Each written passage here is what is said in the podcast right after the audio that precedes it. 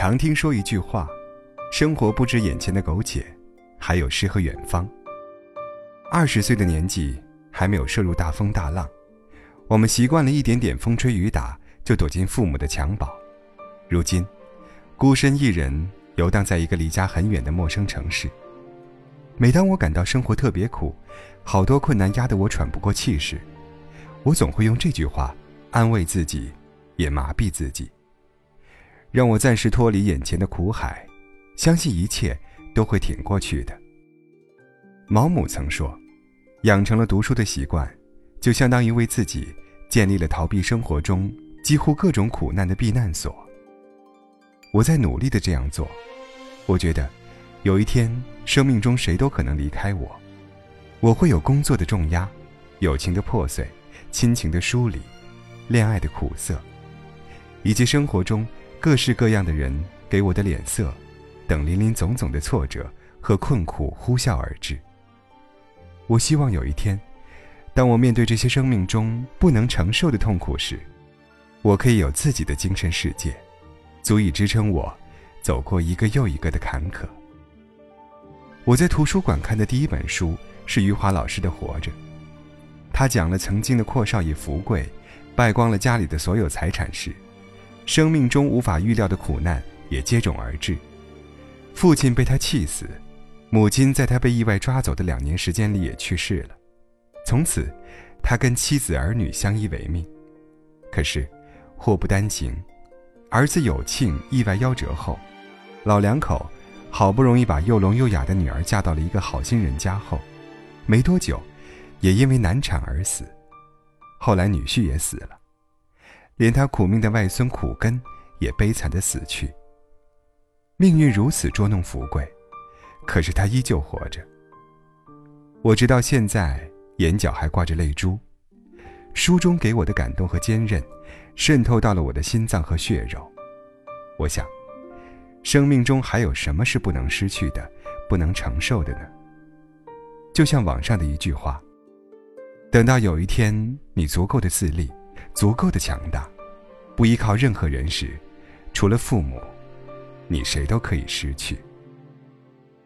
高中毕业时，我们的班主任说了一句话，我到现在还记忆犹新：要懂得在繁琐的生活中尽力的去讨自己开心，因为有些无能为力的事情，会让你觉得生活苦不堪言。我非常理解为什么老师会说出这句话。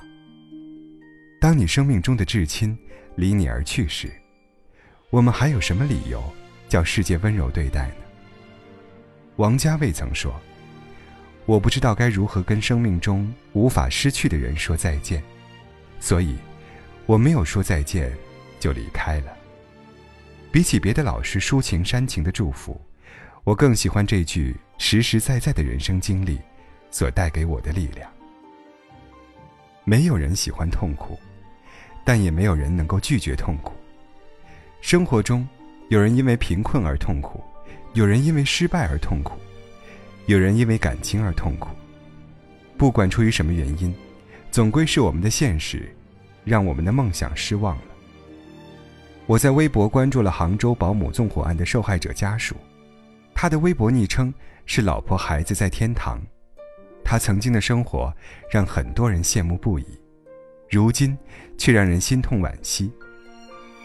我们无法想象他该如何生活下去，要多么坚强，才能在失去妻儿的痛苦中，熬过一天天如同地狱的日子？又不知道他何时才会盼到跟妻儿团聚的一天。这个世界一点都不温柔，它很残忍。有时，我们根本没有去承受痛苦的能力，但它还是不约而同的来了。生活的艰难，是我们难以想象的绝望。可是我们还是得努力的活着，开心的活着，给自己一个富足的世界，不管是精神的、物质的，这是我们义无反顾的责任。盈则满，花至半开，酒至微醉，是为最佳。生活中大多数的烦恼，都是因为不满足，一味的去追求得不到的东西。最后换来了失望。黑格尔曾说：“存在即合理，人生的路千千万，要量力而行，才不至于总因为实现不了目标而痛苦不堪。快乐需要理由，不快乐也是需要理由的。曾经看到一段话，有人会问：女孩子上那么久的学，读那么多的书，最终不还是要打一份平凡的工吗？嫁作人妇，洗衣煮饭，相夫教子，何苦折腾？我想，我们的坚持是为了，就算最终跌入繁琐，洗尽铅华，同样的工作，却有不一样的心境；同样的家庭，却有不一样的情调；同样的后代，却有不一样的素养。是的，我们要在这平凡的世界，活出自己的不平凡。靠自己开心，去旅行，去读书，去看这世界，去开阔眼界，去充实你的精神世界，去活出自己的快乐，活给自己看。生活越是艰难与不幸，越要努力的摆脱它。人生太短，岁月太长，每个人都会有一段异常艰难的时光，不要失去希望。你永远不知道明天会带来什么。很多事犹如天气，慢慢热或者渐渐冷。等到惊悟，已过了一季。趁年轻，趁梦想还在，想去的地方，现在就去；想做的事情，现在就做；想读的书，现在就读。讨自己开心。是我们穷尽一生要学会的能力。加油！